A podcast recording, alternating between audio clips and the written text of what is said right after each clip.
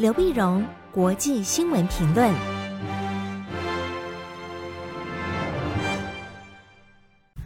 各位听众朋友，大家好，我是台北东吴大学政治系教授刘碧荣。今天为您回顾上礼拜重要的国际新闻呢。第一个，我们都要先看德国国会的选举。德国在九月二十六号举行国会大选。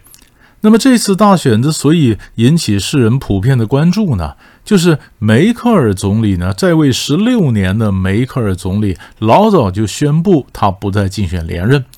不再竞选连任，所以梅克尔时代将在这次选完新政府出现之后正式结束。所以大家都很想看谁会出现来，嗯，继承梅克尔成为德国下一任的总理。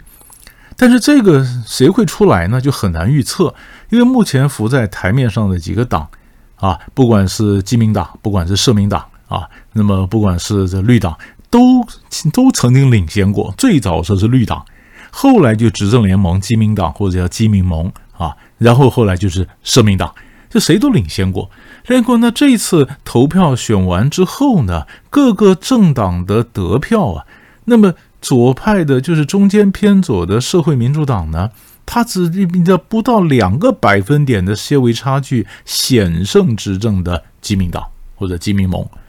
他是他他是他得票多少呢？百分之二十五点七，就这个党社民党百分之二十五点七，那么基民党是百分之二十四点一，不到两个百分点，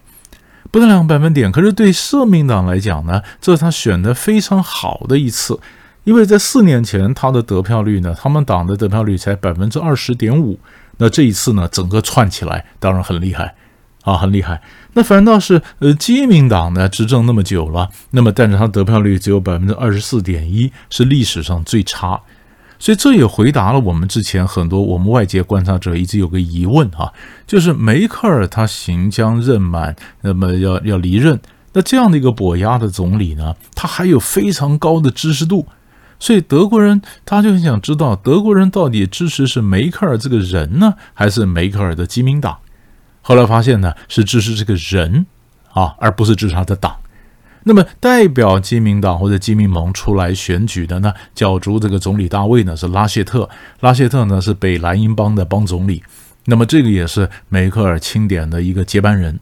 那他本来声势也高，但是后来犯了一个错误，就是德国也是闹大水灾的时候呢，那么他去巡视灾情，在后面笑，这一笑啊，在德国有个传统，德国常常就讲到说是气候或者灾难政治学，越是这种天灾的时候呢，政治人物去呃巡视灾情，你穿的衣服，你面带忧戚之色，你的整个表现，你讲的话，你采取的行动，都影响老百姓对你后面的支持。那拉谢特呢，甚至都完全没有注意到这一点，所以那次一笑以后，他的支持度就开始不断不断的下滑，而且加上人们也说梅克尔果然是不错，但是基民党执政十六年了，总希望有一个求变的心态，所以他的这个这个党还是人就没有出现。那么社民党呢，肖尔兹，肖尔兹出现，肖尔兹呢，他某种程度来讲，他非常像梅克尔。因为梅克尔呢，我们要晓得德国梅克尔在位十六年，但是其中十二年呢，他们都是左右联合政府，所以大联合政府，大联合政府就是嗯红黑嘛，就是黑色代表基民党，红色社民党，所以他们两个就是呃基民党社民党联合政府。所以梅克尔在最现在这个政府里面呢，他担任总理，他的副总理是社民党，是另外一个党的，就是现在的肖尔兹，他是副总理兼任财政部长。那么他有一点跟梅克尔很像，人们研究梅克尔在位在位的这十六年呢，有个特色就是碰到一些棘手的问题，梅克尔从来不先表态，他先看大家的讨论，哪个意见最后胜出，民意的走向如何，然后他就加入胜出的那个意见。他说：“对，这就是我的意见。”那有人讲说：“你这完全就是没有意见嘛，没有政策。”但是梅克尔所标榜的就是他的整个政策呢，从来不求毕其功于一，他慢慢慢慢的推动，慢慢慢慢推动，然后再寻求共识。然后肖尔兹呢，哎，也跟他很像，所以肖尔兹这样子也变得比较中间路线，是比较比较温和派的。那么社民党的这个党员，他走这个路线。可是问题是，社民党跟基民党联合政府这么久，很多选民就讲说，你社民党越来越像基民党了。那你有什么特色呢？你没有特色嘛？没有特色，所以社民党过去支持度一直不高，因为他没办法走出他自己的一个特色。后来他在选举新党魁以后呢，他们带的这个路线就越来越左，越来越左。他们想拉大基那个社民党跟基民党的中间那个差别。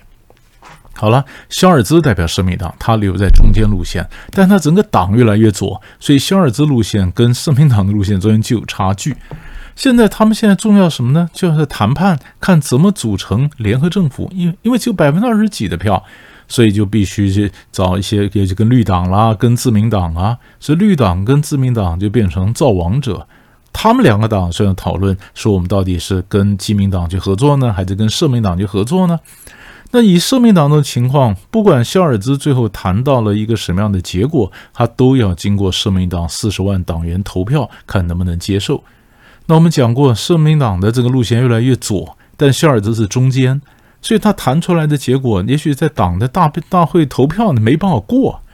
所以过去也发生过这种事情啊，没办法过的时候，这联合政府老是出不来，出不来的时候呢，那德国总统可能就告诉另外一个候选人，呃，第二第二名的就拉谢特，那你出来竞选，呃，组阁。所以拉谢特说，他还并没有完全失去组阁的机会，就是这样子。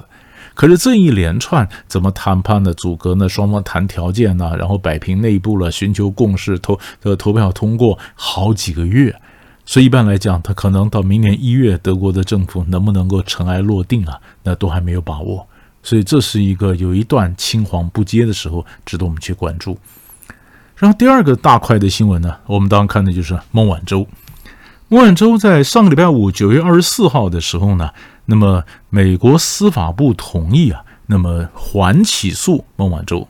啊，就是本来本来美国这样向加拿大把孟晚舟扣留，因为二零一八年十二月，美国就只说华为啊向伊朗出售电信设备，因为美国是在呃经济制裁伊朗嘛，那华为向伊朗出售这个电信设备，那这明显违反美国这个制裁。啊，呃，那所以在美国这个法令来讲，那希望华为这边必须要负责。那孟晚舟，任正非的女儿刚好又是华为的财务长嘛，那就要说要要要逮捕，像加拿大你要扣留孟晚舟，引渡到美国来审判。那当然这里现在法律的攻防一来一往啊，那花了总共让孟晚舟在加拿大总共被拘禁了一千零二十八天，一千零八天。那后来美国就决定说达成一些某些协议，那么就决定缓起诉。那缓起诉就没有必要再拘留在加拿大了，那所以后来加拿大就先把他放了。孟晚舟呢，两天后就回到中国大陆了。那这一连串的事件，当然法律呢只是幌子，那就是政治嘛，就是不管打科技战或者美国在遏制华为啊，或者跟中国打科技战，所以孟晚舟只是一个棋子。那孟晚舟，呃，当时被捕的时候呢，中国大陆也抓了两个加拿大人，所以这是一个人质外交。所以孟晚舟放了，呃，这个加拿大这个两个人也放了，也放了。但不管他什么理由怎么放，但是可以看得出来，美中关系啊，哎，有这么一点改变，啊，有这么有这么一点改变，有这么一点的缓和的一个迹象。缓和迹象，事实上在前两天呢，那么九月二十二号礼拜三的时候，我们也看到习近平呢透过视讯在联合国大会讲话。如果他会讲话呢，他提出全球发展倡议，呼吁国际落实二零三零可持续发展议程。更重要的是，他承诺不再新建境外的煤电项目。因为，因为你说今天我们讲的温室效应非常重要，但是烧煤啊会造成很多的温室气体的排放。那你中国你要承诺你碳碳你碳达峰要碳中和，然后可是你在国外你又资助很多烧炭的这个发电厂，那不是就就这个这个把你的这个环保成绩都抵消掉了吗？所以美国本来一直希望说中国大陆能够同意你不再支持在海外用煤烧煤的这个电厂，那中国本来不太愿意说，我为什么美国要求我就要做？那中国的讲法就是，呃，环境的问题，我有我自己的时程，我有我的步骤，我不见得配合你呀，对吧？何况你美国跟我中国的关系也不见得好，我为什么配合你呢？所以美国气候特使凯利呢到大陆去，结果常就没有达到中国大陆具体的承诺。哎，这一次很有意思，很有意思。那么从拜登跟习近平通了电话以后，就感觉上双方关系有点缓和。然后呢，中国大陆愿意那么说不再资助海外的这个呃燃烧燃煤的电厂，等于也帮助呃配合了一下美国的这个呃气候的外交。然后习近平做了承诺以后呢，这两天孟晚舟就放了。就放了，那这个当然引起大家非常关注。然后呢，美国国内的这个鹰派的就讲说，美拜登政府你是对对中国做出做放水嘛？你是和稀泥哈。但是美国表示我并没有和稀泥啊。所以在放孟晚舟的同一天，九月二十四号，那么拜登在白宫举行印太四国的峰会。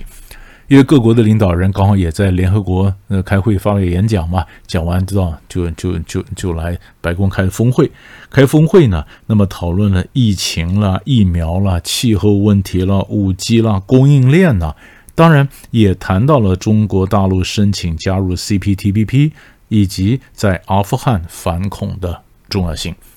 当然谈的议题都还是重复的旧的问题了，除了中国加入 CPTPP 这比较新哈，阿富汗比较新，其他的大家都谈了很久的旧的问题。但是这个峰会只是表示呢，印太四国还是大家团结起来，那么遏制中国势力的扩张。那用这点告诉美国国内的强硬派，孟晚舟虽然放，但是我遏制中国的这个这个态势依然没有松懈。可是你也看得出来，这中间美中关系是有开始有微妙的变化。那这个变化后面会怎么发展，其实也很值得我们关注。所以这个礼拜呢，两大块大的新闻就为您分析到这里，我们下礼拜再见。